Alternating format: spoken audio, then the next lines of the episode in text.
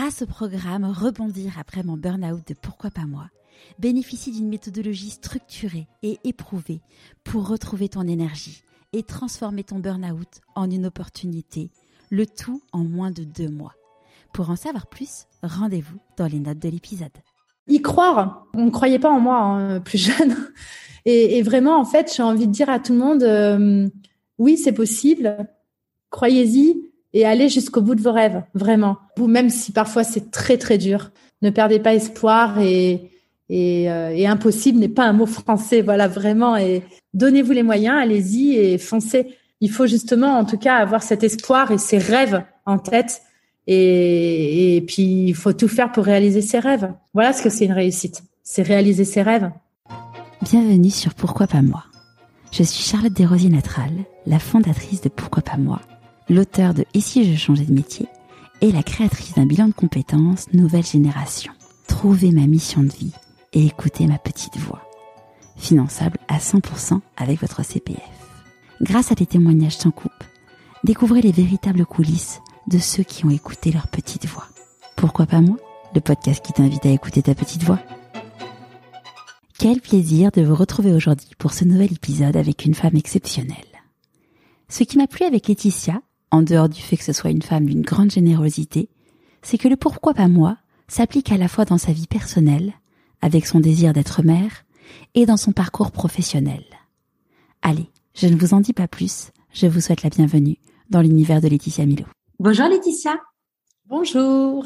Est-ce que tu pourrais nous parler de l'objet que tu as choisi pour te présenter, s'il te plaît? Alors, euh, je choisis, euh, j'ai choisi euh, une bougie. Une bougie euh, alors euh, tout simplement parce qu'il va y avoir le pourquoi. tout simplement parce que déjà j'adore les bougies. En fait, c'est vraiment euh, le cadeau idéal. J'adore.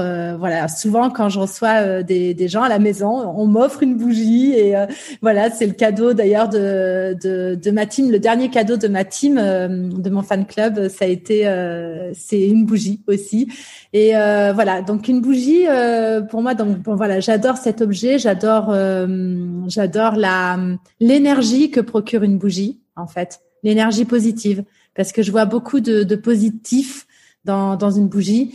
Et euh, c'est vrai que, par exemple, euh, il y a récemment, j'ai eu, euh, j'ai eu aussi un deux décès, deux décès de, de proches. Et, et c'est vrai que bah voilà, c'est aussi un moyen pour être avec eux. Et euh, donc je brûle la bougie et euh, je fais euh, je fais ma petite prière pour eux. Et, et en fait voilà, ça me permet d'être un petit peu avec eux. C'est ma façon d'être avec eux. Et donc voilà, je j'apprécie énormément cet objet déjà. Euh, alors j'apprécie parfois l'odeur parce que parfois effectivement il y a une belle odeur qui se qui se qui se propage. Et euh, alors c'est mieux de privilégier les les, euh, les bougies végétales, hein, d'accord On est d'accord. On est d'accord. on est d'accord. Mais euh, mais du coup voilà et euh, la bougie voilà je trouve ça positif et donc j'aime cette énergie que ça procure et ça donne de l'espoir. Donc si je devais être un objet, ben, je dirais dans ce cas-là une, une bougie parce que c'est c'est c'est c'est il y a de la lumière il y a de la lumière et puis elle s'éteint à la fin. Donc euh, c'est voilà moi je j'aime cet objet. C'est justement la question que j'allais te poser euh, justement comment tu le vis quand tu arrives à la fin de ta bougie? Comment je quoi? Comment tu le vis quand c'est la fin de la bougie? Alors ça dépend. Des fois, ça me fait vraiment euh, quelque chose parce que, par exemple, en ce moment, je suis en train de brûler la, la bougie de, de ma team euh, qui a été offerte par une, une, un membre de la team, une, une jeune fille. Et c'est vrai que par exemple, euh, quand je serai à la fin de cette bougie, bah, ça me fera quelque chose, un petit pincement au cœur, parce que je me dirais, euh, je me dirais, bah mince, ça y est, elle est déjà finie. Donc j'essaie de la préserver hein, un maximum. Alors quand, quand par exemple je tiens à une bougie comme celle-ci. Euh, j'en sors une autre de temps en temps à laquelle je tiens un peu moins en fait que j'ai acheté ou que voilà et, euh, et donc du coup, euh, je sors l'autre bougie pour euh, préserver celle-là au maximum. Celle-là, je vais essayer de, de la préserver parce que voilà, elle est, elle est, elle est sentimentale. Évidemment, les bougies sentimentales, j'essaie de les préserver un maximum. Sinon, ouais, ouais, ça fait vraiment quelque chose quand, quand, quand on arrive à la fin. Est-ce que tu peux nous raconter où est-ce que tu as grandi? Où est-ce que j'ai grandi? J'ai grandi euh, à la campagne. Je suis née à Limoges et donc euh, alors j'ai grandi à, à, Limoges, notamment après j'ai déménagé parce que j'ai eu un j'ai un père euh, militaire qui a qui a beaucoup bougé, qui a été muté dans différents endroits. Donc euh, voilà, j'ai vécu à Limoges, à Tours. Euh, ça a été vraiment les deux villes dans lesquelles j'ai vraiment habité longtemps et donc au milieu de la campagne, dans la nature. Et ça, tu l'as vécu comment du coup le fait de bouger tout le temps? Euh, je l'ai assez bien vécu. Euh, le seul, euh, le seul inconvénient, c'est que c'est que je me suis pas réellement fait d'amis, d'amis d'enfance. mais sinon, je l'ai assez bien vécu en fait. Hein, et peut-être d'ailleurs, enfin moi, avec mon métier de, de, comédienne, je bouge beaucoup, je voyage beaucoup, je, je tourne rarement à la maison. voilà, ça a pu arriver avec Plus belle la vie qui était euh, qui était pas, pas très loin de chez moi, mais euh, maintenant voilà, ça m'arrive très rarement. Et, euh, donc du coup, bah, je bouge aussi. Finalement, bah, j'ai pris cette habitude de de, de, de vie de nomade. Et, et puis Liana, d'ailleurs, ma fille, commence à prendre cette habitude aussi, hein, avec, voilà, avec la famille. Du coup, euh, pendant les tournages, parfois, elle vient, elle vient avec toi? Oui, oui, oui. Bah, en fait, on essaie de, de, de faire un maximum, en tout cas, de, de lier tout à la fois. Donc, alors là, avec l'école, euh, évidemment, bah, on va lier euh, l'école avec le, les vacances, avec les week-ends, avec les petits moments aussi où elle peut venir avec moi, ou ou, aussi on peut faire en correspondance. Hein. Il y a, il y a plein de moyens en fait. Elle, peut du coup faire des faire ses, enfin faire une partie de l'année en, en présentiel et une partie en correspondance? Alors, c'est possible, mais euh, mais euh, là, en fait, de toute façon, elle est en maternelle, donc euh, oui. Il n'y a pas une pression surdimensionnée. La grande grande pression, mais mais oui oui bien sûr, hein, elle pourra, enfin elle pourra plus tard, on verra, on verra comment on fera. Hein, je je sais pas exactement, on n'en est pas encore là, mais mais du coup, on agit beaucoup à l'instinct, vous savez nous. Hein, donc et puis c'est pas c'est pas six mois de l'année d'un coup c'est c'est euh, c'est un mois, euh, un mois de temps en temps ou euh, trois mois. Enfin, une série dure trois mois et un téléfilm dure un mois. Donc donc voilà, ça dépend le, le temps le temps que je pars. Ça dépend aussi. enfin, on fait aussi en fonction de ce de ce dont elle a besoin. Donc voilà, c'est c'est important qu'elle soit entourée de, de de ses parents et de l'amour de ses parents et de la présence de ses parents. Donc, euh, donc du coup, voilà, on fait un maximum, en tout cas, pour être euh, réunis euh, un maximum de temps. Et euh, c'est vrai qu'on n'a pas de, de, de nounou, de jeunes filles au père et tout ça. Et, et donc, voilà, on, on, fait vraiment en fonction. donc, c'est vous qui gérez tout, tous les deux? Oui. oui. Et, et, vous avez de la famille proche à, à, à, côté de chez vous bah, Il y a les grands-parents. Euh, qu'elle a la chance encore euh, d'avoir. Donc euh, sa mamie, enfin côté côté maternel ou côté paternel, peu importe, mais ses mamies, voilà. bon, il y a il y a les mamies, les grands-parents en tout cas. Ouais, super. Et toi, quand tu étais une petite fille, quel type de petite fille tu étais? Euh, quelle petite fille j'étais? J'étais une petite fille euh, assez euh, disciplinée puisque en fait j'ai fait donc père militaire, je répète, et puis j'ai fait de la danse classique très très tôt. Euh, j'ai fait de la danse classique à partir de l'âge de 4 ans. Et, et, après, je suis rentrée en conservatoire vers 7-8 ans, donc très tôt. Et donc, donc voilà, j'ai été assez assez sage. J'ai pas fait beaucoup de bêtises. J'en ai fait quelques-unes, mais pas beaucoup. Et, euh, et en fait, euh, voilà, j'étais assez assez sage. Euh, par contre, alors oui, donc voilà, de la danse classique, tout ça, mais par contre, voilà, le, le gros souci, c'était c'était les amis que finalement, j'ai pas eu réellement de de, de, de grosses amitiés avec l'enfant. Et ça, tu le vivais comment? À l'époque, je vivais très bien. À l'époque, je vivais très bien. Et maintenant, je me dis, euh, avec Liana, par exemple, c'est vraiment, euh, j'essaie de, de de pas faire la même chose. Parce que hum, moi j'avais deux frères qui étaient plus grands, donc euh, ils ont sont partis de la maison assez tôt. Ils ont 7 et 9 ans de plus que moi, donc voilà, ils sont partis, à, ils ont connu une petite amie assez tôt, donc à 18 ans, ils étaient plus à la maison, même plus tôt, un peu plus tôt. mais mais donc du coup voilà, j'étais pas forcément trop avec eux, ils étaient plus grands que moi, donc c'est normal.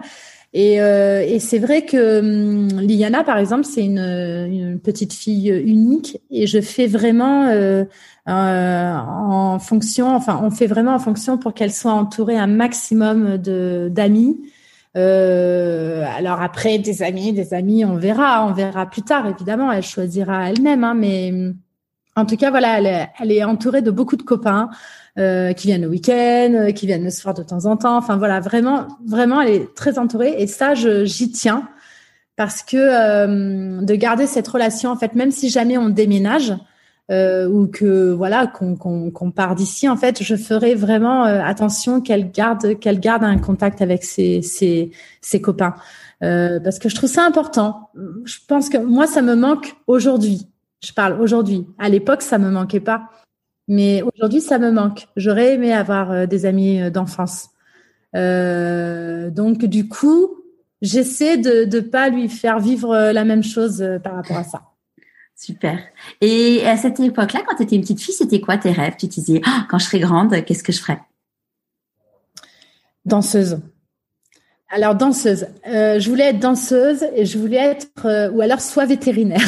Le problème c'est que vétérinaire en fait, faut être forte en maths et en physique et en chimie. J'étais une catastrophe. En fait voilà, j'ai toujours adoré les animaux. En fait j'ai toujours grandi avec des animaux.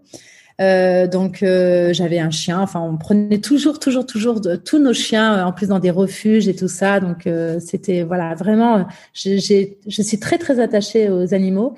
Et, et en fait, j'aurais voulu travailler avec des animaux aussi. Et mais j'étais pas assez forte en, dans ces matières-là. Donc donc du coup, c'était la danse. Et à partir de 17 ans, j'ai eu euh, une certaine lassitude effectivement avec la danse parce que je dansais beaucoup, beaucoup, beaucoup. Parce que tu avais du coup, tu as fait sport-études euh, danse? Oui, oui. En conservatoire, c'est sport-études. J'étais en sport-études depuis l'âge de 7 ans. De 7 ans Ah, je savais pas que tu pouvais faire un sport-études aussi tôt. Hein. Ouais. J'ai fait un sport-études très, très tôt. Et, euh, et donc du coup, euh, du coup, bah, c'est conservatoire en fait. Le conservatoire, c'est sport-études. Hein. C'est le matin école et l'après-midi on dansait. J'avais du solfège, j'avais du piano et de la chorale. Je me rappelle. Et, euh, et donc du coup, euh, du coup, du coup, du coup, qu'est-ce que je disais? Que euh, tu t'es lassée de la danse.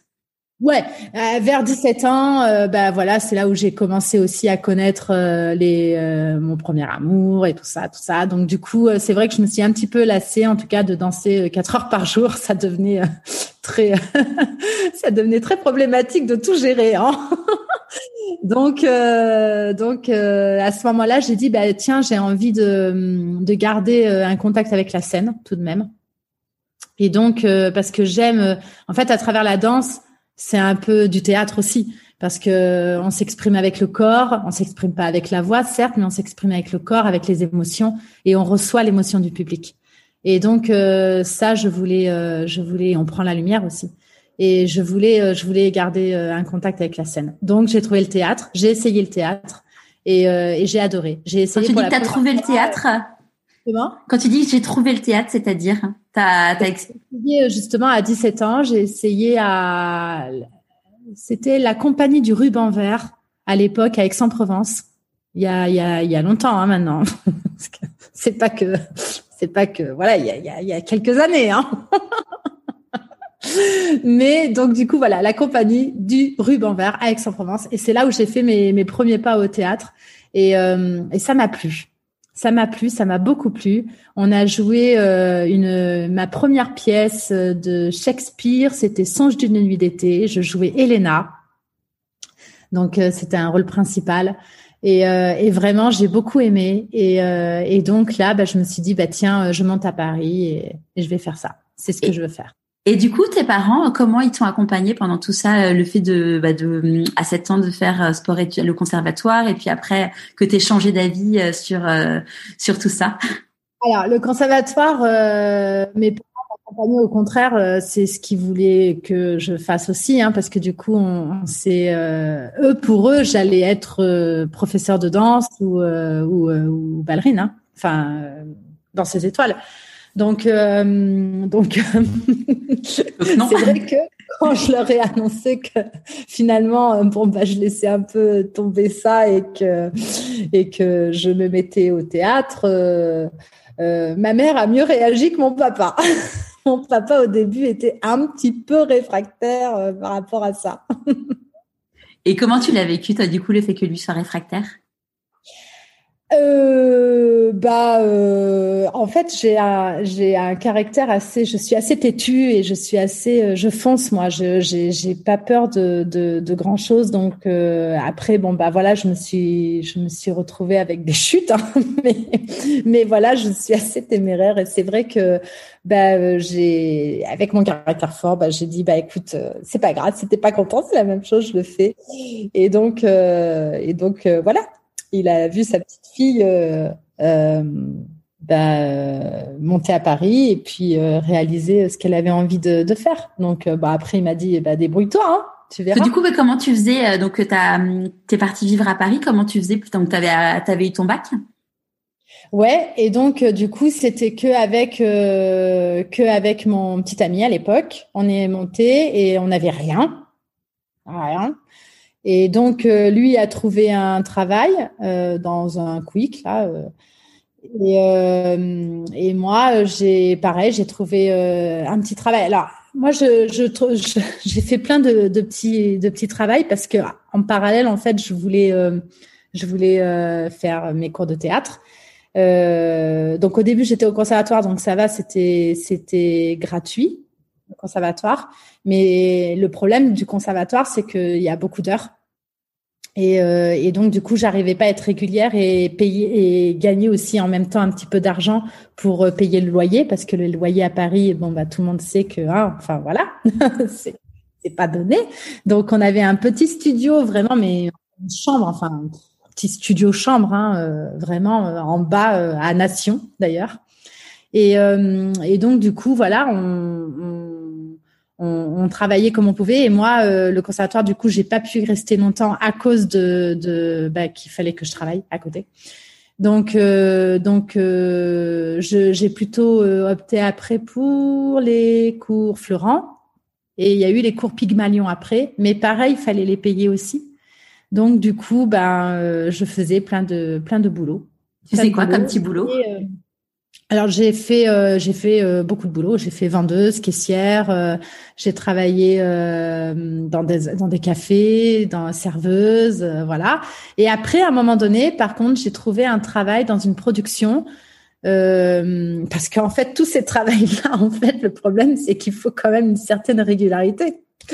Donc j'avais j'avais des, des mi-temps par-ci par-là. je travaillais beaucoup en intérim parce que c'est ce qui me permettait de de, de de bah, ouais d'avoir un petit salaire et donc du coup de pouvoir rater un petit peu de temps en temps le théâtre mais pas trop. Et, euh, et donc par contre voilà j'ai trouvé une place dans une maison de production euh, qui s'occupait du public des émissions. Et, euh, et donc euh, là bah, je, je je suis rentrée dans cette maison de production et donc là c'était cool parce que bah parce qu'en en fait on pouvait aménager aussi mon théâtre en fonction des, des heures euh, enfin ils savaient ce que je voulais faire et, euh, et donc, euh, voilà, on pouvait aménager toutes les heures. Et donc, euh, bah à l'époque, d'ailleurs, je faisais aussi un peu de télétravail hein, finalement parce que j'appelais le, le, public pour les émissions, tout ça. et après, en fait, j'allais aux émissions et je m'occupais du public avec mes responsables à côté. Et, euh, et ça me permettait aussi de, de, de, de mettre un pas dans, dans l'audiovisuel. Et j'ai fait aussi pas mal de figurations au départ, pas mal de figurations dans des films. Euh, et puis euh, et puis voilà, j'essayais de démarcher comme je pouvais les castings, euh, donc des photos. J'ai fait des photos. voilà, ça me permettait d'avoir un peu d'argent aussi. Voilà. Et ton premier casting, ça s'est passé comment? Le premier casting, alors moi j'avais, j'avais, vous savez, le, magazine Casting Magazine. Je sais pas si tu te souviens. Ah si si. je suis à peu près de la même génération que toi, donc Donc j'avais Casting Magazine, donc je, je checkais tous les castings dedans, tout ça. Et le premier casting, je me rappelle pas exactement du premier casting, mais je me rappelle par contre de photos que j'avais envoyées. En fait, il faisait un casting pour euh, pour euh, des photos, pour une parution de deux pages. Et, euh, et donc j'avais été retenue et j'étais super contente parce que j'avais euh, j'avais fait euh, ma première séance photo avec un photographe. Il s'appelait Tao à l'époque. Et euh, enfin, il s'appelle toujours Tao, j'en sais rien, mais en tout cas, voilà, je me rappelle qu'il s'appelait Tao. Et donc, euh, on avait fait des photos et elles étaient super belles et j'étais trop contente parce que c'était la première fois que je me faisais maquiller, coiffer et, et les photos. Et voilà, c'était euh, des belles photos que j'ai toujours, hein, que j'ai, toujours, j'ai toujours mon book de l'époque. Euh, je faisais des photos, euh, voilà, un peu de, de toujours de photos, euh, mannequin. Donc ça, ça a été peut-être mon premier casting.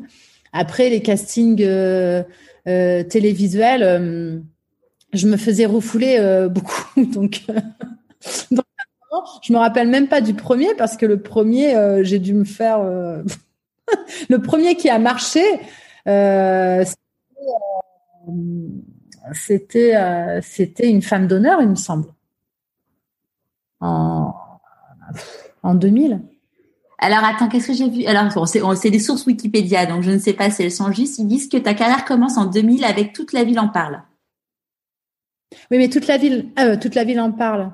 Ah oui, c'était un téléfilm, ça. Ouais, apparemment. Je, ouais.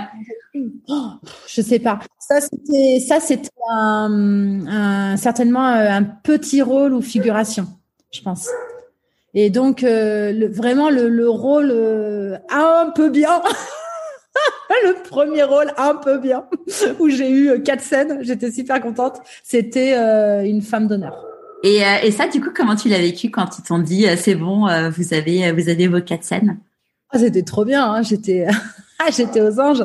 D'ailleurs, on voit ma tête, on voit ma tête quand je passe à l'écran parce qu'en fait, des fois, ils rediffusent ça et je le trouve sur internet. Tu, tu pourras le trouver sur internet. Tu vois ma petite tête contente en fait, super contente, plus d'être contente de, de, tourner que de que de jouer euh, son texte. Donc bon bah voilà, hein, j'étais euh, j'étais comme j'étais à, à cet âge-là, mais euh, mais c'est vrai que j'avais pas beaucoup d'expérience et on le voit. j'étais très contente de tourner en tout cas. On le, voit. Et, et, ton premier rôle où du coup tu as commencé à avoir plus que quatre scènes, ça a été ça a été lequel? Plus belle la vie. Plus belle la vie. Ouais. Ouais, ouais. Ça a été plus belle la vie, ça a été Mélanie. Donc, et ça a été que ça s'est passé comment du coup euh, pour euh, pour ce casting? Parce que j'imagine que celui-là tu l'as pas trouvé sur Casting Magazine. Non. non, et ça s'est passé très spécialement parce qu'en fait, à l'époque, euh, donc quand j'étais à, à Paris, je, je démarchais aussi des agents parce que sans agent, bon, personne me voulait. Encore une fois. tu sais pourquoi personne ne te voulait? Parce que sans expérience, je pense. Enfin voilà. Euh, c'est toujours le chat qui se mord la queue, quoi. C'est euh, c'est ça. Le problème, c'est que comment on fait pour avoir de l'expérience? Euh, Vous nous donnez pas la chance d'avoir de l'expérience. Donc c'est ce que je disais, hein, mais c'est ce que je leur disais, mais personne voulait me croire, hein. personne voulait m'entendre. Et j'allais dans des productions aussi, euh, carrément. J'allais euh, chez Thomas Langman et tout ça. J'allais dans des grandes productions. Moi, je, je visais très haut. Hein, je, et j'allais là-bas et je me présentais avec mon petit composite et je disais ah je suis je suis comédienne hein, je suis au cours Florent et tout ça euh, oui oui laissez-nous votre votre CV votre composite et puis jamais on, me rappelle. pas je te, je te rappelle quoi oui c'est ça donc du coup euh, du coup euh, les agents c'était un peu pareil sauf que euh, j'en ai trouvé une à l'époque euh, et eh ben cet agent, euh, elle m'a prise, mais en fait, elle m'a prise, je sais pas pourquoi. En fait, euh, ça servait à rien parce qu'elle m'a prise, elle m'a mis dans son tiroir. Et en fait, euh, j'avais des contacts avec les directrices de casting, par contre, des directeurs de casting, qui m'appelaient souvent bah, pour les figurations. Encore une fois, c'est comme ça que j'avais trouvé d'ailleurs une femme d'honneur. Je l'ai trouvée par rapport à des directeurs de casting comme ça. Et je, d'ailleurs, il me semble que Randy Saron, c'est la directrice de casting de Marseille. Euh, qui parce qu'on avait été habité à Aix et Marseille après avec mes parents en fait pour euh, j'avais été au conservatoire et tout bah, bref et donc euh, j'avais connu une directrice de casting à Marseille qui me faisait pas mal de, de pubs tout ça et je crois qu'une femme d'honneur c'est elle qui me l'avait fait euh, avoir il me semble mais en tout cas elle m'appelle un jour j'étais à Paris J'étais à la rue Picpus, je me rappelle. Picpus, oui, c'est ça, Picpus. Euh, elle m'appelle et elle me dit euh, oui Laetitia est-ce que tu es sur Marseille? Alors je dis non je suis pas sur Marseille elle me dit euh, elle me dit euh, elle me dit ah mince! Elle me fait parce que il y a une série qui va se tourner sur Marseille qui va s'appeler le Mistral gagnant parce qu'au début c'était pas plus belle la vie c'était le Mistral gagnant. Et et elle dit et il recherche une petite jeune fille tout ça pour un petit rôle voilà.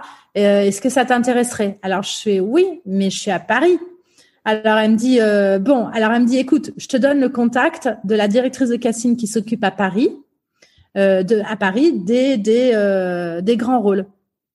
Et euh, et donc euh, je lui dis ok tout super. Et donc je fais le casting avec la directrice casting à, à Paris et Marie-Christine Lafosse, il me semble. Et, et donc du coup, je l'appelle tout ça et donc je fais les je fais le casting. Et et en plus, d'ailleurs, tiens, je, je, venais de faire une photo pour euh, un coiffeur et, euh, et il m'avait fait des rajouts, des rajouts, mais j'avais les cheveux jusqu'aux fesses. il m'avait fait des rajouts pour des photos de, de, mode pour son salon. Et donc, je suis allée là-bas avec mes, mes rajouts, mes rajouts et mon petit accent marseillais à l'époque. et donc, euh, j'ai fait la première scène de Mélanie, tout ça. Il y a eu euh, trois essais différents, donc trois étapes différentes et je passais, euh, je passais les effets, les essais au fur et à mesure. Et en fait, j'y arrivais. J'y arrivais. Et hop, à la fin, on m'a dit, bah ouais, t'es prise pour Mélanie. Je suis, oh, purée, pour être poli. oh, purée. Et donc, du coup, euh, bah, trop contente. Donc, euh, je suis descendue à Marseille. Du coup, tu t'es installée? Eh ben, euh, au début, euh, c'était pour euh, six mois. En fait, on partait pour six mois et, vraiment, Mélanie, c'était un tout petit rôle. Hein. J'étais le numéro 17. Donc, au début, on recherchait 17 personnages. et donc, enfin, je suis le 17. et donc, du coup, euh, euh, il recherchait vraiment. Mélanie, c'était la petite serveuse. Hein. Donc, bon, mais moi, ça m'allait très bien. Et, euh, et, euh, et, donc on a on a commencé le 5 juillet 2004. Euh, et puis donc c'était le jour de mon anniversaire, c'est pour ça que je dis ça. et puis euh, on a commencé à s'installer là-bas euh, parce qu'au début on ça marchait pas trop, donc on savait pas trop où on allait. Euh, donc on a commencé, donc je suis retournée chez mes parents. Et puis on a commencé à s'installer euh, quatre, cinq mois après quand on commençait à, à, à savoir que, que ça allait euh, continuer. Et puis bon, ça, on, on connaît le, on, on ah, connaît le dénouement euh, absolument incroyable. Voilà, le succès de cette série qui a atteint euh, des sommets euh, vraiment très très hauts à certains moments de de la vie. à certains moments de sa vie. Et donc c'est vrai que voilà, c'est une série à laquelle je dois beaucoup de choses, qui m'a ouvert euh, plein de, de, portes et euh, qui euh, voilà, qui m'a permis de, de, faire plein de choses. Génial. Dans, avant que tu aies ce, ce, casting, dans ta vie, s'est passé un drame. Est-ce que tu peux nous en parler?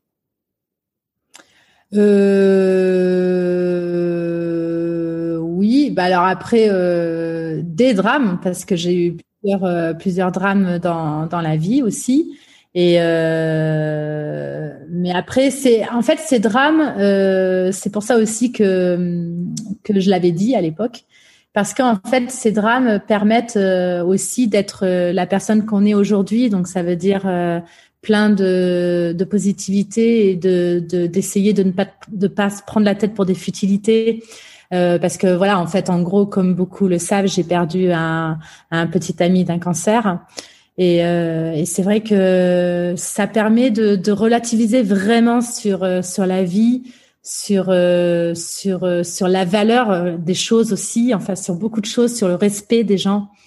Et ça m'a appris énormément de choses en fait. Ça m'a forgé. C'est ce qui a rendu, enfin c'est ce qui m'a rendu la Laetitia de, dont je suis aujourd'hui.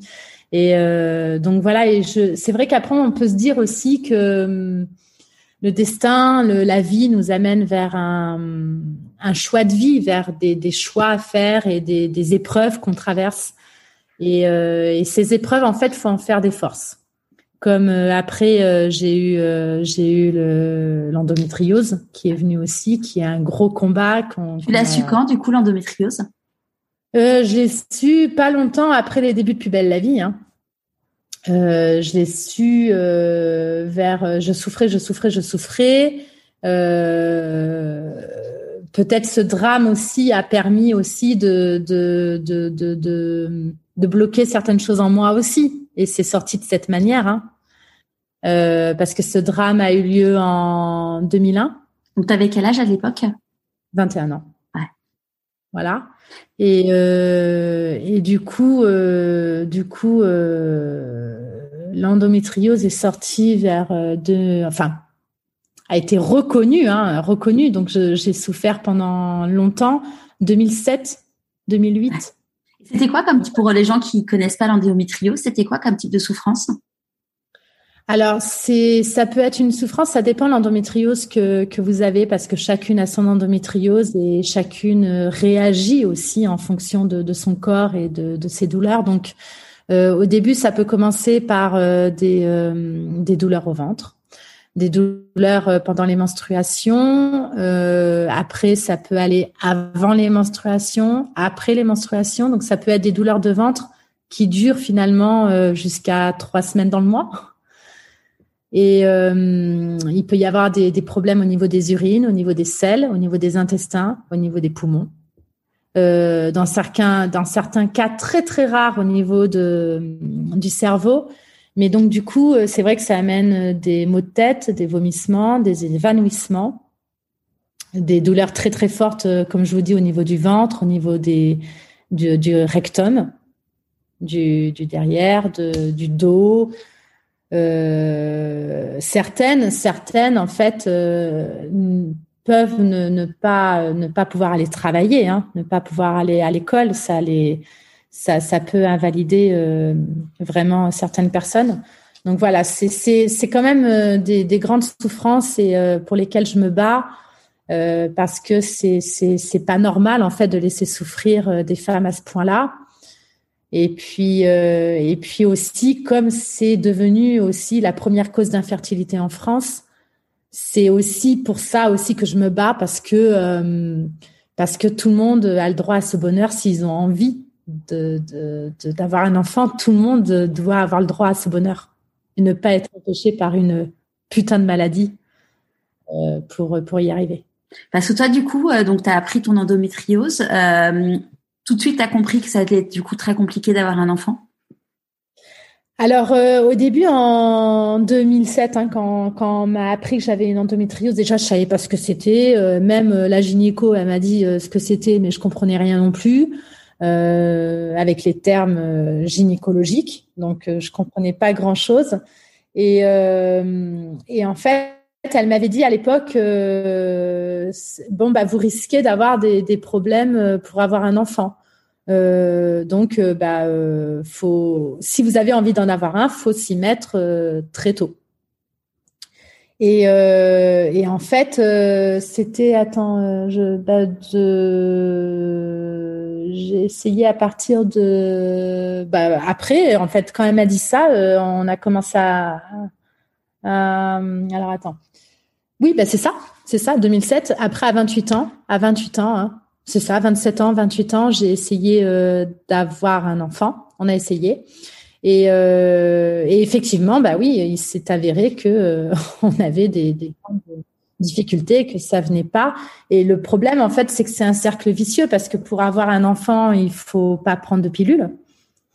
Et puis, si on ne prend pas euh, le traitement, enfin une pilule en continu avec l'endométriose, ben, la, la, maladie grandit. Donc, euh, je l'ai laissé grandir, grandir, grandir, grandir. Et euh, jusqu'à, euh, d'ailleurs, je me suis fait opérer une première fois euh, en 2012 et, euh, et, après, ben voilà, après on connaît les opérations, on connaît, euh, on connaît tout ce qui s'ensuit, et ça peut être euh, très très difficile à tous les niveaux, euh, à tous les niveaux, moralement, psychologiquement, physiquement. Et c'est très difficile aussi pour euh, le compagnon. Ah, pour le couple, ouais. Mm. Pour le couple, parce que du coup, c'est tu, c'est ce que je dis tout le temps. En fait, la, la, la femme n'est pas la seule à traverser ça. En fait, cette maladie, c'est le couple le couple qui, qui parfois se détruit par rapport à cette maladie. Ouais, il faut ça, ça, ça met une bonne ça met une bonne dose d'épreuve pour un couple. Oui, c'est ça. Donc faut être fort, faut être fort et faut moi ce que je peux conseiller vraiment à ceux ceux qui traversent cette maladie, c'est d'être fort et d'être plus fort que que l'endométriose. Il faut pas la laisser gagner en tout cas. Ouais. se battre jusqu'au bout. Et toi donc tu t'es fait réopérer une deuxième fois? Et je me suis fait opérer trois à quatre fois même. Ah d'accord, ok. Trois fois. Euh, oui. Trois fois, ouais, c'est ça. Et, euh, et à un moment, on t'a dit, c'est bon, tu peux, tu peux tomber enceinte? Euh, Comment ça, s'est passé? Alors, la, la, la, l'avant-dernière fois que je me suis fait opérer, euh, du, avant d'avoir l'IANA, en fait, je me suis fait opérer, euh, c'était différent parce qu'en fait, l'endométriose avait créé une occlusion, une occlusion intestinale. Donc, euh, je me suis fait euh, opérer en urgence, en fait. Et donc, euh, ça avait rien à voir en fait. Euh, enfin, ça avait rien à voir avec le, le, le fait d'avoir un. Bah si, parce qu'il fallait pas que je tombe enceinte avec une occlusion en même temps. C'était voilà. Mais donc voilà, c'est clair. Donc il fallait euh, fallait la traiter. Et en fait, euh, par rapport à, à cette opération, euh, il a évidemment nettoyé l'endométriose et l'adénomiose parce que j'ai j'ai j'ai une adénomiose. Donc c'est important aussi d'en parler parce que l'adénomiose. C'est quoi, la, ouais. C'est quoi l'adénomiose? L'adénomiose, c'est ce qui est concentré uniquement à l'intérieur de l'utérus. C'est un peu du fromage pourri, en gros, une histoire, en image du fromage pourri qui est dans l'utérus et qui fait énormément souffrir. En fait, l'adénomiose, euh, il y en a qui ont qu'une adénomiose et pas d'endométriose. Il y en a qui ont une endométriose et pas d'adénomiose. Et il y en a qui ont les deux. Et, euh, et ça, bah, ça amène des, des, très, très, très, très grosses souffrances, en fait.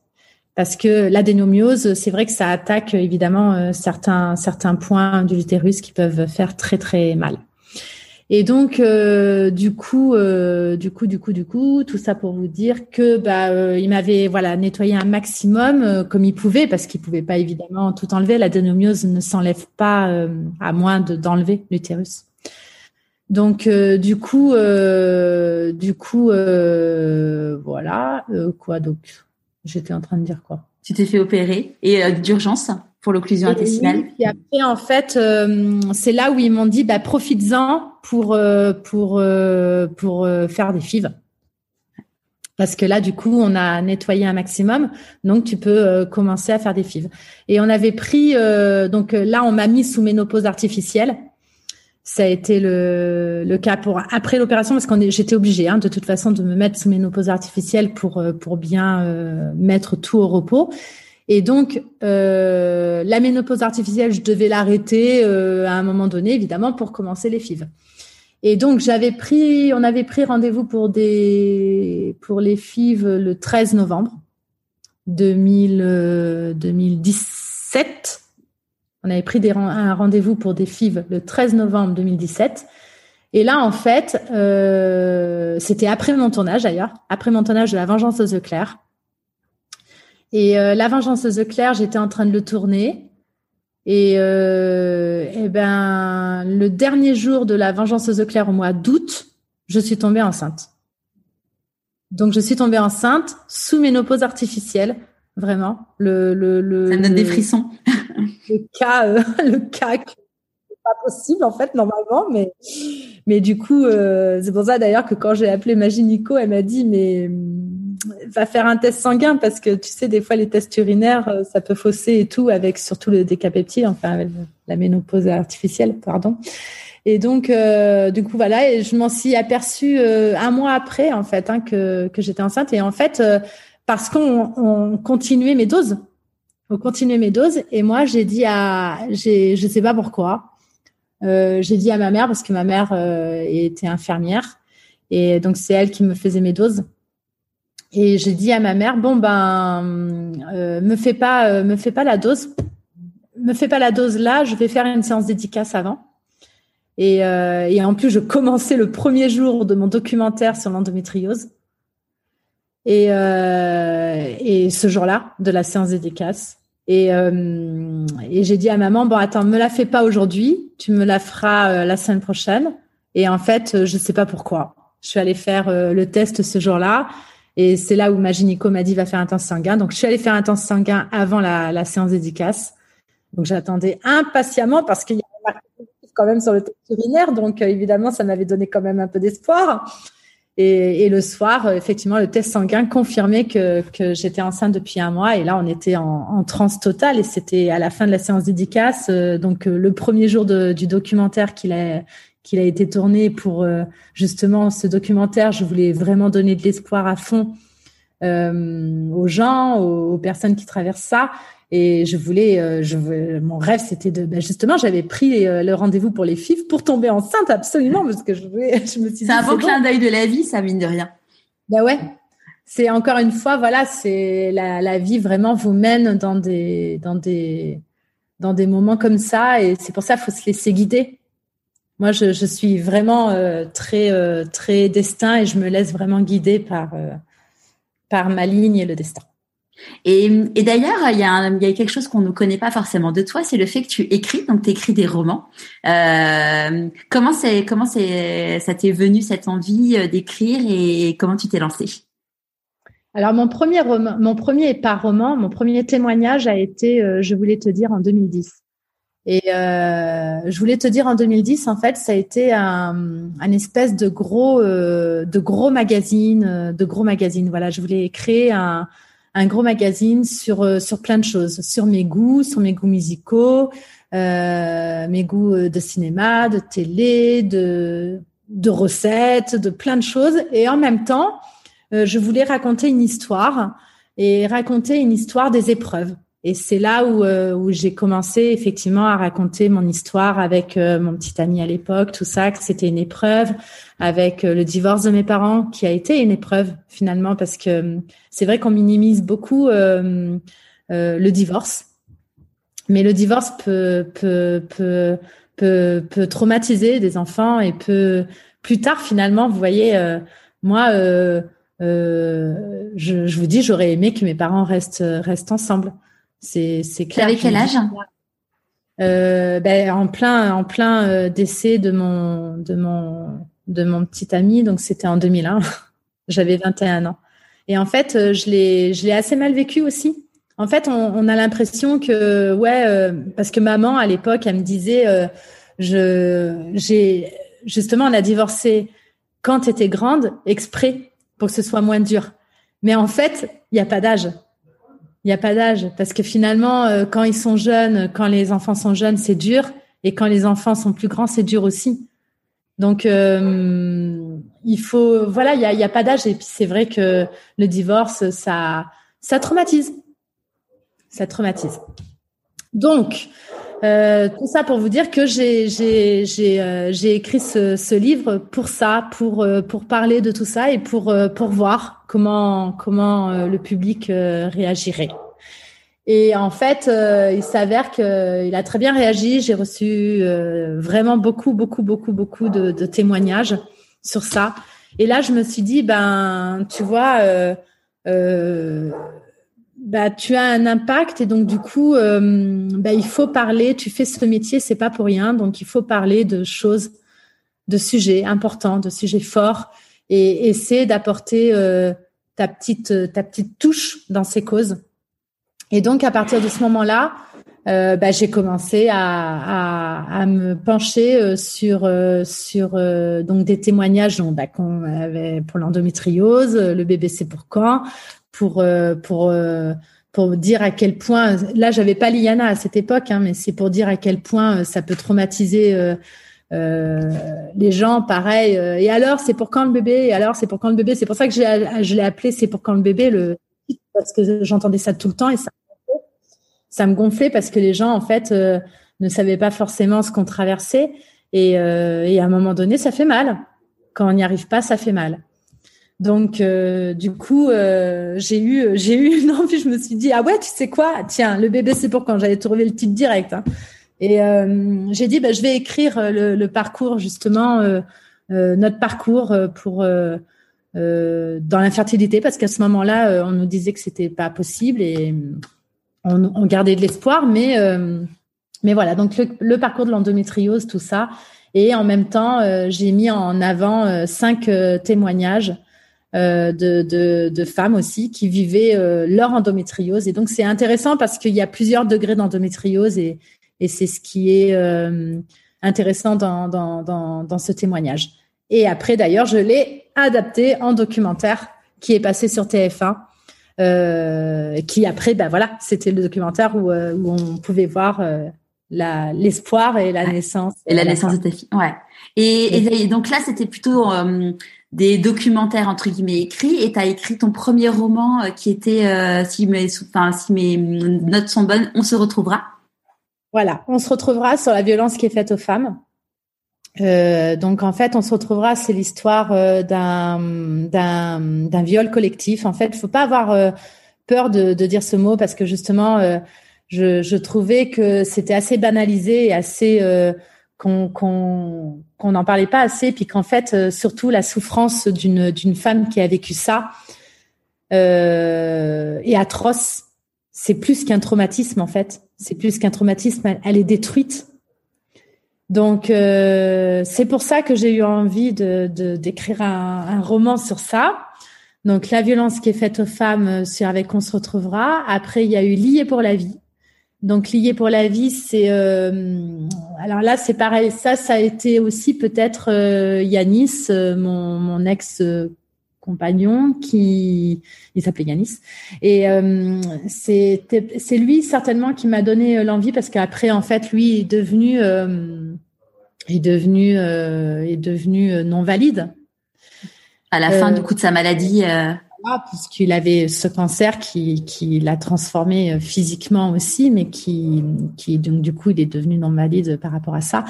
Et en fait, euh, je pense que c'est lui aussi. Bon alors après, moi je, je suis mon parrain et ma marraine étaient euh, étaient non valides aussi. Et j'ai grandi. J'ai perdu assez tôt. Assez tôt comment? Depuis toujours, ils étaient non valides. En fait, quand ils ont été ton parrain et ta marraine. Moi, je les ai toujours connus non valides, mais ma marraine est euh, attends, euh, ma marraine euh, est née comme ça. Mon parrain, mon parrain est devenu non valide. Quand tu dis non valide, c'est quoi? C'est ne, ne, pas pouvoir marcher? Oui, oui. Ma, ma, marraine ne pouvait pas marcher et mon, mon parrain, il a, il avait une jambe en, en bois, et donc il marchait que sur une jambe. Et donc, euh, donc en fait, voilà, j'ai grandi avec eux et c'est vrai que ça a été des, des forces, euh, des forces jusqu'au bout et euh, beaucoup, beaucoup, beaucoup d'espoir, beaucoup de sourires, beaucoup de tout ça. Et c'est vrai que hum, c'est ce qui m'a donné envie de, de, de, de, parler de ce sujet. Euh, donc, dans le livre, j'ai parlé d'hémiplégique, d'hémiplégie, du moins. Et dans le film, c'est de la paraplégie. Et donc, euh, évidemment, j'ai lié ça avec les animaux parce que les animaux, bon bah, voilà. Fallait bien les retrouver quand même dans ton parcours. Dire, encore une fois, voilà, voilà, j'adore. Euh, je montais pas spécialement à cheval, mais j'ai j'ai appris pour euh, pour le film et et j'en suis plus que plus qu'heureuse. Et, et donc du coup voilà, ça ça a été un livre dans lequel j'ai mis vraiment tout mon cœur et auquel je tiens énormément. Et voilà, ça a été sur donc sur l'handicap. Et euh, sur l'amour aussi, sur l'handicap et sur l'amour, parce que finalement l'amour peut triompher euh, malgré euh, malgré l'handicap. Et puis le dernier qui est Célia.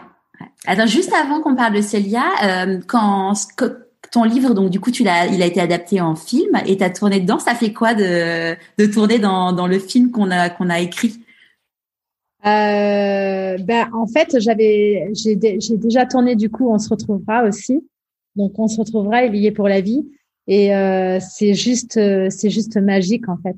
On se, on se pince tous les matins vraiment euh, euh, pour savoir si c'est la réalité ou pas, et on a l'impression d'être dans un rêve. Et franchement, c'est, c'est plus que j'étais. Euh, c'est plus que glorifiant, vraiment, vrai. Enfin, c'est, c'est, c'est, on est dans un, dans une énergie très spécial, très magique, je crois, vraiment. Et voilà, j'ai l'impression que c'était pas réel.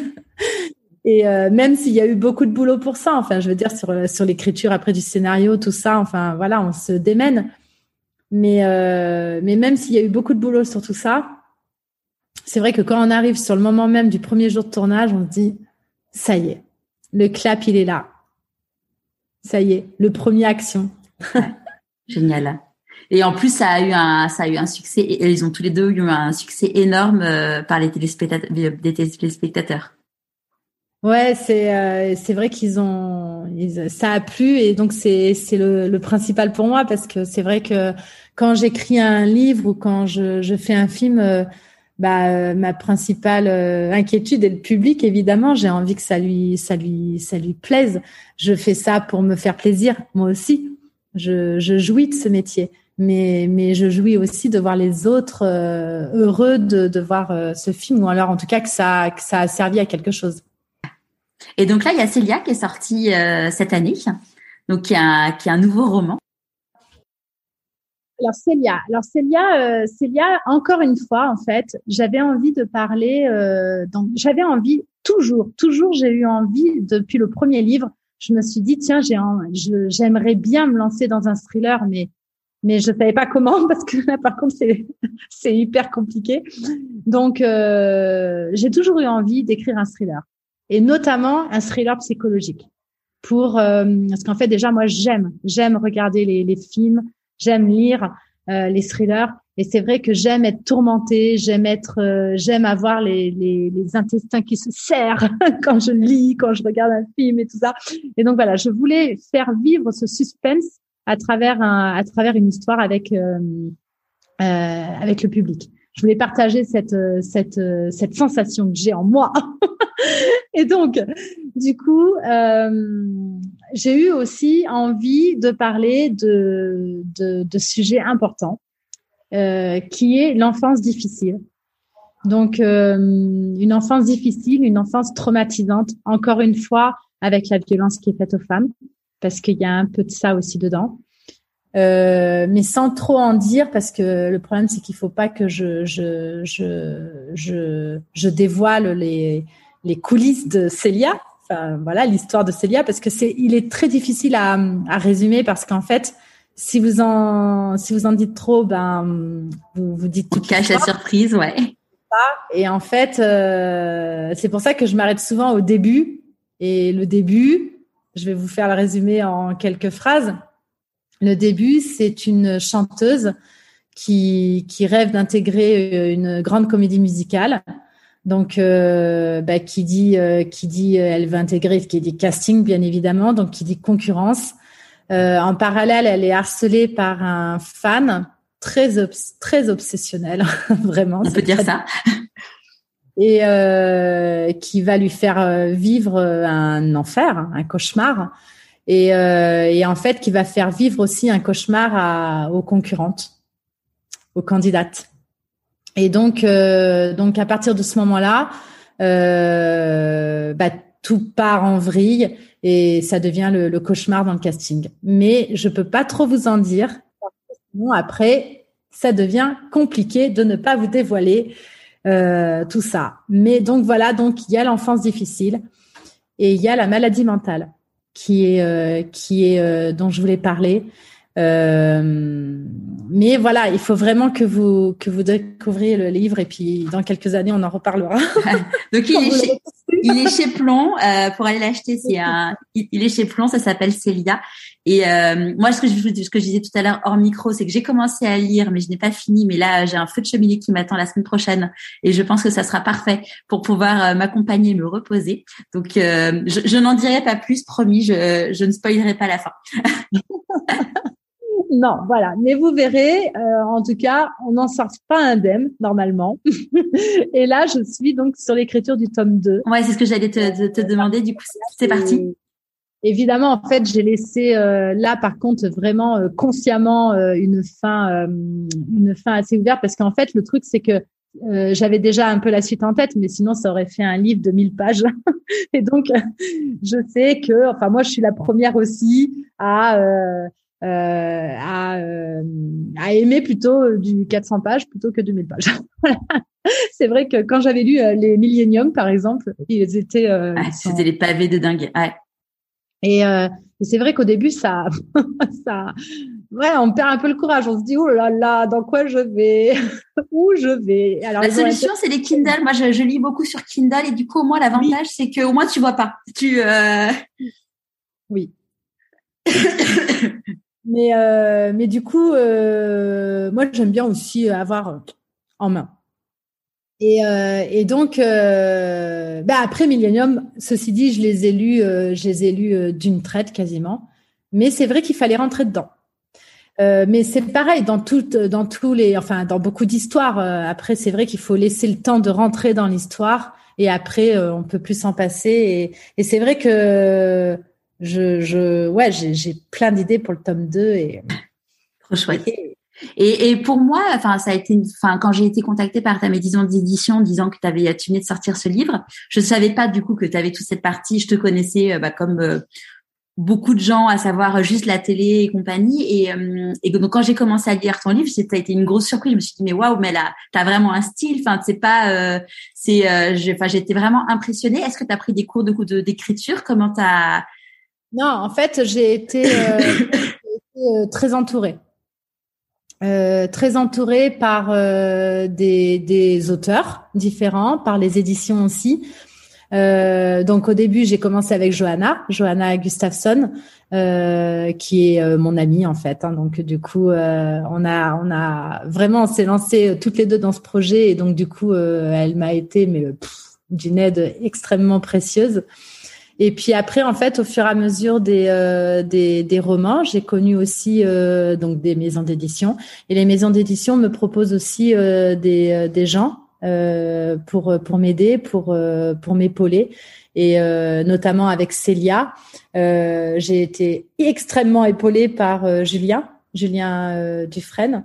Et donc du coup Julien ben voilà on est pareil on est tous les deux on, enfin, à fond dedans. Moi c'est vrai que je suis je suis très scénarisée dans ma tête en fait. J'ai j'ai une écriture très scénaristique euh, eux, du coup, ils me remettent dans le dans le côté euh, roman, euh, ce qui est plus là en, en, soi le, le sujet.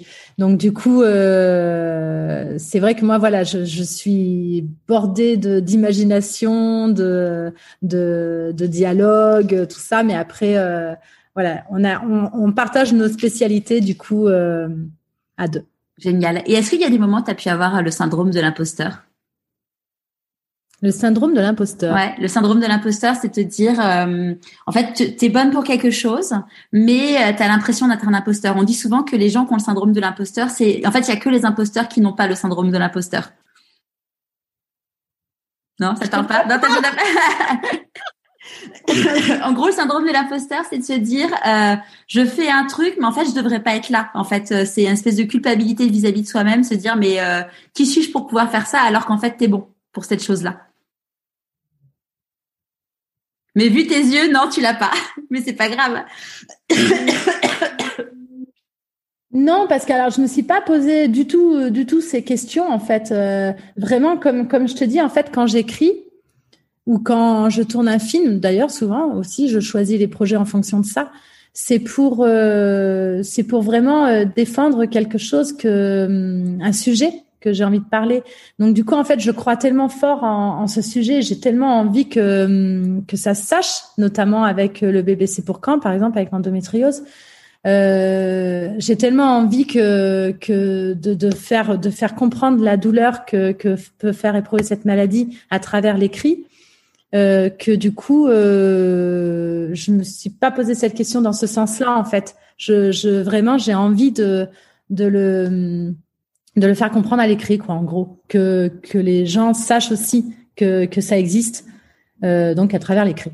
Voilà. Et pour les, les thèmes, euh, un peu, c'est pour ça que je, je mets toujours un thème assez fort dans mes dans mes livres. C'est pareil, c'est pour continuer à en parler. La violence qui est faite aux femmes, on n'en parlera jamais assez. C'est, euh, il faut toujours, toujours, toujours, toujours remettre des couches, des couches, des couches, des couches, mais peu importe. Euh, ce sujet a besoin qu'on en parle, a besoin qu'on le mette en avant. Et euh, je pense que justement, c'est par rapport aux, aux, auteurs, par rapport aux comédiens, par rapport aux artistes, tout court, aux chanteurs aussi, que les gens peuvent mettre en avant ces sujets forts. Comment tu écoutes ton intuition? Mon intuition, ben, je l'écoute, elle me guide, mon intuition mon intuition, elle me guide vers euh, vers les bons et parfois les mauvais choix, mais en même temps, il y a peut-être pas de mauvais choix. On se dit que hum, les mauvais choix, justement, si on nous a fait choisir ça, enfin, si l'intuition nous a fait choisir ça, c'est qu'il y a une raison. Il y a des raisons à tout en fait. C'est ce qu'il faut se dire. Euh, c'est comme une personne que vous rencontrez par hasard. Pourquoi vous la rencontrez par hasard? C'est pas un hasard. C'est un rendez-vous en fait. Donc du coup, toutes ces personnes, c'est qu'il y a une raison aussi. C'est euh, moi, c'est vrai que beaucoup de personnes que j'ai rencontrées euh, depuis depuis euh, les débuts, hein, le tout début, c'est bizarre parce qu'il y a il y a il y a une raison. Soit soit elle réapparaît dix ans après, soit cette personne m'a fait avoir ça ou ou je l'ai fait avoir ça ou peu importe. Mais il y a il y a des raisons à tout. Et c'est vrai que moi, voilà, je suis assez, euh, assez euh, comme ça en fonction de mon intuition, de mon destin, de ma. Voilà. Génial. On dit. Euh, j'avais lu dans un livre, alors j'ai plus le nom de ce livre, qui disait qu'en fait chaque rencontre était un cadeau et qu'en fait on avait à apprendre de chaque personne, même quand on avait, on était face à quelqu'un de pas très agréable, ça pouvait nous permettre de mieux, de, de, mieux apprendre à nous connaître et du coup de se dire voilà vraiment chaque personne, se dire bah voilà c'est qu'est-ce que j'en apprends en fait? Bah, je suis tout à fait d'accord avec ça, en fait. Parce que c'est vrai qu'une personne, par exemple, pas agréable, euh, on se dit, bah, des fois, nous aussi, par exemple, on est malade ou on est un peu, euh, voilà, on n'a pas envie de parler aujourd'hui parce que c'est pas le jour. Ben, on se dit, bah voilà, il faut pas, faudrait peut-être pas, faire attention de pas réagir de la même, de la même façon qu'il a réagi avec toi, parce que tu vois, la preuve, ça t'a, ça t'a, ça t'a heurté. Donc, euh, essaie de pas faire aux autres ce que tu aimerais pas qu'on te fasse. Donc euh, ça, ça apprend finalement. On apprend, on apprend euh, des, autres tout le temps. Moi, j'adore, euh, j'adore les, gens quand ils viennent me parler dans la rue. En, général, j'aime, j'aime. Enfin, en général, ils ont beaucoup de respect, sauf ceux qui n'ont pas de respect. Mais ceux qui ont beaucoup de respect, mais en général, ils en ont. c'est plutôt un, super public. Euh, du coup, j'aime, j'aime les entendre, j'aime les écouter et j'aime, euh, j'aime, euh, j'aime parler avec eux. Comment tu la vis d'ailleurs cette notoriété? Parce qu'aujourd'hui, tu fais partie des, des, personnalités préférées des Français. cette notoriété, je la, en fait, moi, je, vous savez, je, j'ai appris à vivre avec. En fait, le truc, c'est que je suis, je suis assez simple dans ma vie de tous les jours. En fait, je, je suis restée comme avant, c'est-à-dire avant d'être connue et maintenant, il euh, n'y a, y a pas de Laetitia différente en fait. Je, suis restée vraiment comme avant, euh, c'est-à-dire la même façon de, réagir, la même façon d'agir aussi, hein, parce que j'ai mon mauvais caractère aussi. j'avoue, j'avoue. mais euh, du coup, rien n'a changé. En tout cas, je voilà, je suis toujours avec mes animaux, avec mes parents qui m'entourent, ma famille, tout ça et et voilà, et j'essaie en tout cas d'apporter des, des, petites choses euh, positives un petit peu de, de partout, en étant marraine aussi, en étant euh, impliquée dans des associations. Euh, voilà, parce que sur la cause animale, c'est avec les pompiers aussi, beaucoup avec les pompiers, je suis euh, assez engagée. Et donc du coup, euh, comment je la vis? Je la vis d'une façon très c'est rien n'a changé à part qu'il y a effectivement des gens qui me demandent des photos et, et des dédicaces. Bah écoutez, je suis je suis avec eux à les écouter et puis euh, et puis euh, enfin voilà, rien rien n'a changé et puis euh, et j'espère que rien ne changera. Comment tu célèbres tes réussites?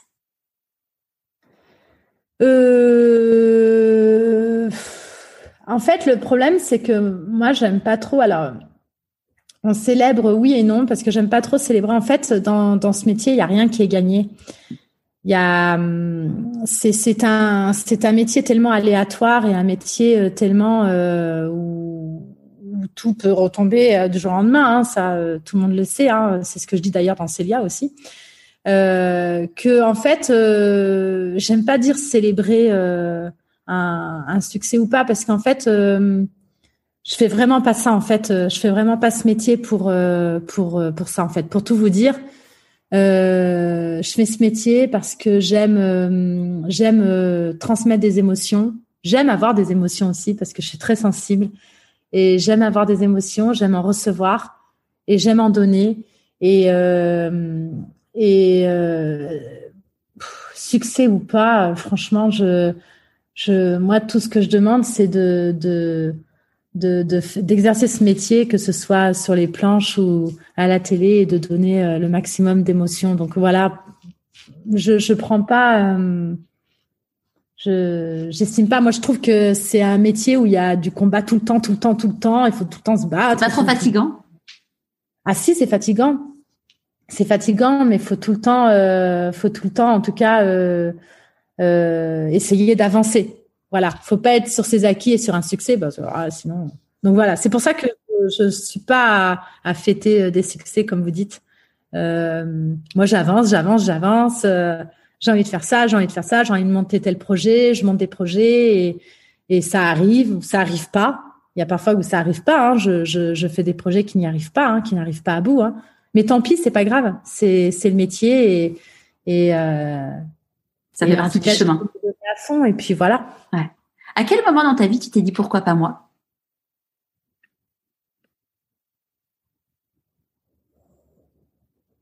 À quel moment dans ma vie je me suis dit pourquoi pas moi euh, en, en, en voulant euh, un enfant? En voulant un enfant. Je l'ai dit euh, tous les jours, je crois. pourquoi pas moi? Pourquoi pas moi? C'est quoi pour toi la réussite? Bah alors là, encore une fois, il euh, n'y a pas réellement de, de, réussite. La, réussite, c'est si, enfin, si, c'est d'aller jusqu'au bout de ses rêves, c'est-à-dire d'aller d'aller euh, au bout de son de ce dont on a envie. Vous avez envie d'écrire? Écrivez, lancez-vous, allez jusqu'au bout, donnez-vous les moyens. Voilà. Vous avez envie d'être euh, d'être artiste, d'être chanteur, d'être comédien, peu importe ce que vous avez envie de faire. Vous avez envie de d'être docteur. Vous avez envie d'être euh, infirmière ou peu importe. Euh, donnez-vous les moyens, allez-y et foncez. je pense que il faut justement, en tout cas, avoir cet espoir et ces rêves en tête. Et, et puis, il faut tout faire pour réaliser ses rêves. C'est sûr. Voilà ce que c'est une réussite. C'est réaliser ses rêves qu'est-ce que tu penses que la petite Laetitia de 6 ans dirait si elle te voyait aujourd'hui? La petite Laetitia de 6 ans dirait euh, waouh parce que en fait la petite Laetitia de 6 ans ou euh, adolescente euh, peu de gens croyaient en moi à part mes parents, ma famille, peu de gens peu de gens dans l'éducation nationale croyaient en moi. Donc du coup, je pense que dans dans dans ma tête, je me dirais bah tu vois euh, euh, il faudrait que tu ailles revoir euh, cette maîtresse qui te disait que tu serais bonne à rien et que tu serais capable de rien, que tu arriveras à rien. voilà, tu vois, voilà, c'est ça que je me dirais à la limite. je me dirais, bah tiens, en fait, je, pense que ça m'a donné de la force de me dire, bah tiens, j'ai envie de foutre un coup de poing à, à dans, dans un tableau là et dire, tiens, j'ai envie de foutre un coup de poing et de dire bah ouais je vais être capable d'écrire tu vas voir. Et je vais être capable de jouer. Et ouais je vais être capable de, de vivre de, de ce métier parce que j'ai envie. Voilà. Dans la vie on dit que quand on fait des choix il y a des renoncements. C'est quoi tes renoncements à toi?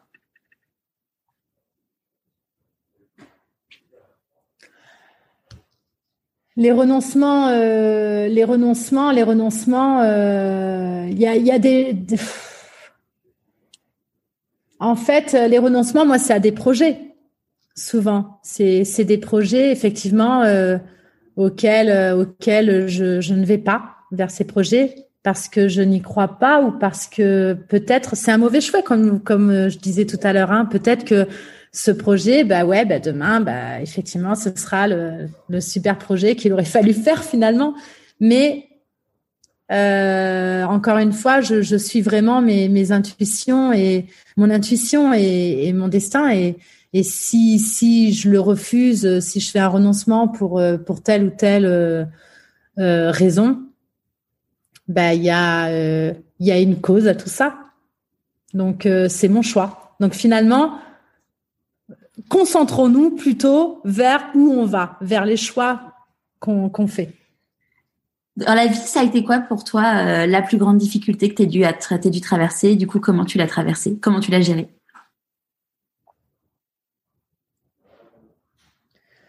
Euh, La plus grande difficulté, ça a certainement été le, décès de, mon, de, mon, de mon compagnon, parce que fallait se relever.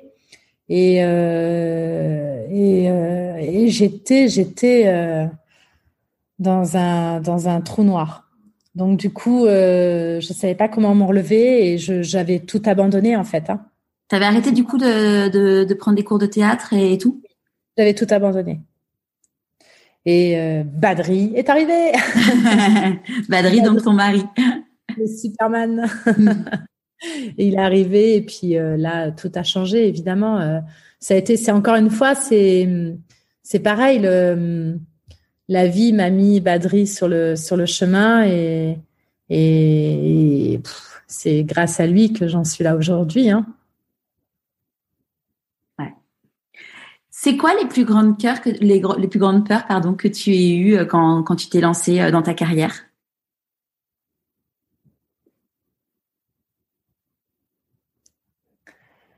Des peurs de quoi? Toi de me le dire. Alors, je te donne des exemples de peurs que j'ai pu avoir, que j'ai pu entendre, parce que c'est une question que je pose à chaque fois. La peur euh, de l'échec, la peur du regard des autres. Euh,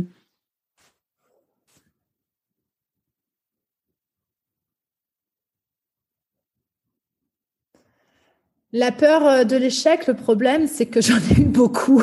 donc, euh, donc en fait, la peur de l'échec, maintenant, enfin, c'est vraiment un, un, un, un, métier, encore une fois, où il faut qu'on s'apprenne. Attends, parce que alors là, ça va être là. Attends, je pose. Va là-bas, va, va là-bas, va là-bas, va aboyer dehors. Non, non, non, non, non. Non, va pas. D'accord? Oh. les chiens là. Donc, euh, je disais quoi? La peur, euh, la peur de l'échec. Tu as eu beaucoup d'échecs. Oui, donc du coup, en fait, avec ce métier-là, c'est vrai que encore une fois, il faut être préparé aussi à, à l'échec, il faut être préparé à, à, aux réponses négatives et tout ça. Euh, c'est vrai que si on n'est pas prêt à ça, faut faut pas y aller parce que c'est vrai qu'il y a, des fois plus d'échecs que de, réussites, comme on dit. Hein. Mais euh, mais du coup, euh, la peur euh, du regard des autres.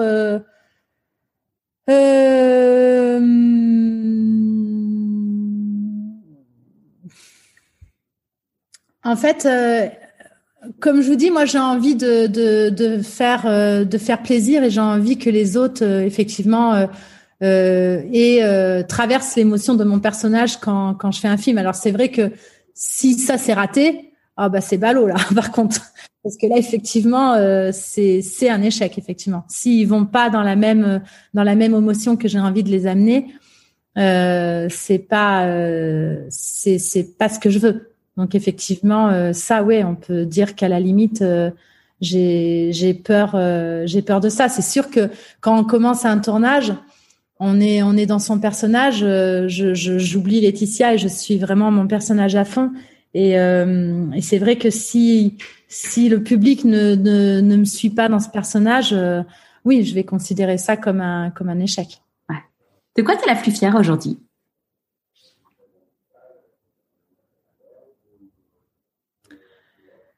Euh...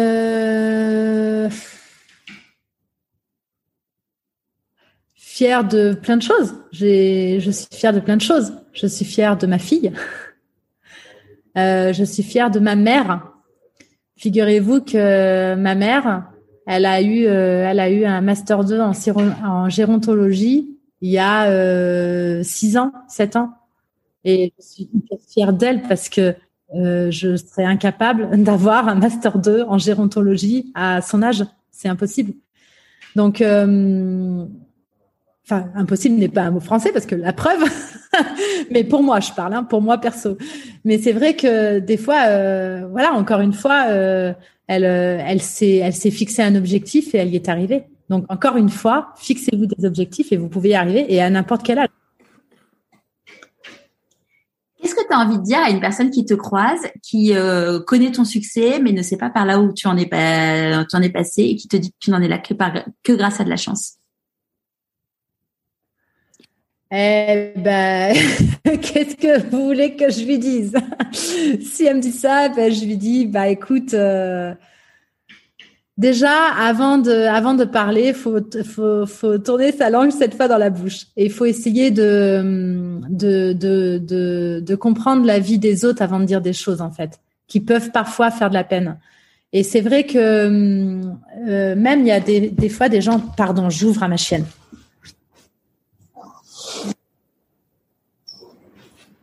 Faut en profiter pour tousser. Donc, parfois, euh, je rencontre des gens et qui même peuvent dire euh, des choses, euh, par exemple,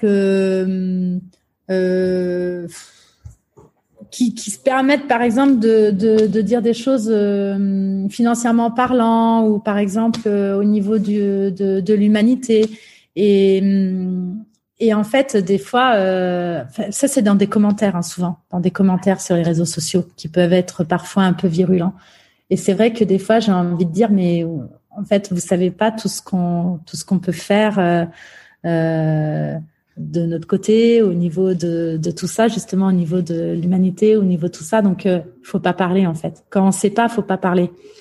Euh, faut pas, faut pas dire des choses qui, même, même avec les, les, les personnes tout court, hein, connues ou pas connues, hein, faut faire attention aux réseaux sociaux, euh, ce que, ce que vous dites, parce qu'effectivement, ça peut, ça peut, euh, ça peut faire beaucoup de mal à, à la personne, parce que vous ne connaissez pas réellement les, les personnes.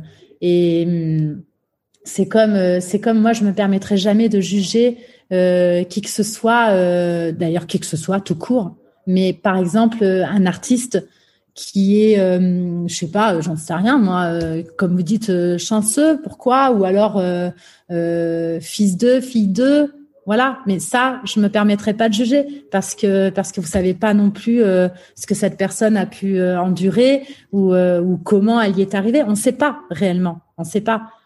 Donc donc voilà, faut pas juger sans savoir et et donc ces gens-là ne m'intéressent pas beaucoup et donc je vais plutôt moi vers le positif. C'est marrant parce que euh, c'est fou comme euh, les personnes qui sont euh, qui ont une notoriété, on dans l'ensemble, voilà, dans l'ensemble, on se permet de faire des réflexions sur ces personnes, de d'émettre des jugements. Et tu vois, je me rappelle un jour une discussion où on, on entendait une personne euh, disait bon bah voilà, elle vient de divorcer ou elle a encore un nouveau chéri et tout. Et puis là, quelqu'un de mon entourage dit ah mais c'est grosso merdo, c'est un peu une pute, elle arrête pas d'enchaîner les mecs, quoi. Et là, je dis, mais euh, t'as vu telle personne de notre famille? Enfin, elle fait pareil, en fait, euh, mais jamais de la vie tu permettrais de, de dire ça sur elle, en fait. Et il me dit, bah oui, t'as raison. Et en fait, c'est fou ce truc, en effet, de te dire, tu te permets de juger euh, de, des personnes que tu ne connais pas. Et en fait, euh, si tu te mets un miroir en disant, bah, déjà moi, par rapport à ma propre vie ou par rapport à les gens de mon, les gens dans, de mon entourage proche, jamais de la vie tu te permettrais ce truc-là, quoi. Exactement. Ouais. C'est vrai. Est-ce qu'il y a un conseil que tu aurais aimé qu'on te donne et que tu voudrais donner aujourd'hui? Euh... Encore une fois, euh, vraiment, ah oui, c'est euh, encore une fois euh, y croire. Voilà, c'est vraiment euh, vraiment on ne croyait pas en moi hein, plus jeune et, et, vraiment en fait j'ai envie de dire à tout le monde euh, oui, c'est possible. Croyez-y et allez jusqu'au bout de vos rêves, vraiment. On, on me l'a pas dit et j'aurais aimé, euh, j'aurais aimé l'entendre. Peut-être que si je l'avais entendu, peut-être que j'en serais pas là, finalement. Peut-être que j'aurais pris une autre voie. Peut-être que voilà, j'aurais eu beaucoup moins de volonté. Mais euh, mais finalement, ça fait du bien de l'entendre quand même. Et je pense que euh, rien n'est impossible. Euh, encore une fois, je reparle peut-être d'endométrio, je reparle d'infertilité, tout ça, tout ça, tout ça. Vraiment, aller, aller essayer d'aller jusqu'au bout, même si parfois c'est très très dur. C'est très très dur et, et, bon, bah dans certains cas impossible, hein, ça c'est sûr. Mais euh, mais voilà, essayez d'aller, ne perdez pas espoir, en tout cas, ne perdez pas espoir et et, et impossible n'est pas un mot français, voilà vraiment et et voilà. Et puis après, il y a plein de façons de devenir parent, sinon. C'est quoi le meilleur conseil qu'on t'ait donné? Le meilleur conseil qu'on m'ait donné?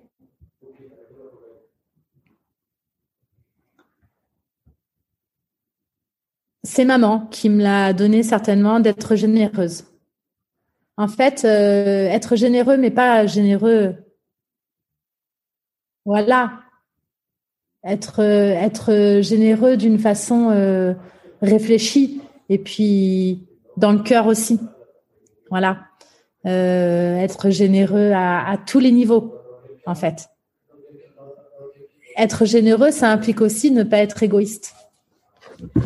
Et euh, attendez, je branche mon portable. non, parce qu'il va, il va couper. Ne pas être égoïste et ne pas être égoïste, euh, c'est ça fait partie de la générosité, je trouve. Je te laisse brancher l'ordinateur. C'est quoi tes prochains défis? Euh, bah, tome 2, tome 2 c'est un défi finalement, c'est quand même un défi. Et euh, j'aimerais euh, lancer, euh, j'aimerais lancer un projet, un gros projet. et donc du coup, je suis, je suis dedans à fond et un projet télévisuel. Donc j'aimerais. Suspense. À suivre. Voilà. à qui as-tu envie de dire merci et pourquoi avant qu'on se quitte euh, merci la vie. Merci la vie. merci la vie. Euh, en fait, la vie est courte, vous savez. Euh, elle peut, elle peut s'arrêter demain. Enfin, elle peut s'arrêter tout de suite. Donc du coup, profitez-en un, un, maximum et même si effectivement, encore une fois, c'est pas facile tous les jours, et euh, vous traversez une période très très noire, euh, la vie est toujours là. Et donc tant qu'il y a de la vie, il y a de l'espoir. Vraiment, c'est je crois que c'est une citation que que j'adore parce que c'est vrai. Tant qu'il y a de la vie, il y a de l'espoir. Et euh, voilà, à tout tout à tout, toutes sortes de personnes hein, qui traversent euh, du positif ou du négatif en ce moment, c'est vrai que je, je dis merci à la vie. Génial. Un grand, grand merci Laetitia. Et puis, euh, donc, euh, on retrouve Célia euh, chez Plomb dans toutes les librairies françaises. Et, et puis, on a hâte d'avoir du coup de savoir quand est-ce que le tome 2 va sortir. Ouais, bon, bah, merci beaucoup. Allez, bah, merci. merci beaucoup. J'espère que ce nouvel épisode vous aura plu. Vous pourrez retrouver Laetitia prochainement sur vos petits écrans. Elle sera aux côtés de Lynn Renault le 28 décembre sur France 3. En attendant, si le podcast vous plaît, abonnez-vous sur votre plateforme d'écoute préférée et laissez 5 étoiles et un commentaire sur Apple Podcast. Et pour finir, retrouvons-nous demain sur la newsletter de Pourquoi pas moi. Vous avez le lien sur Instagram. Et je vous dis à jeudi prochain pour un nouvel épisode. Au revoir.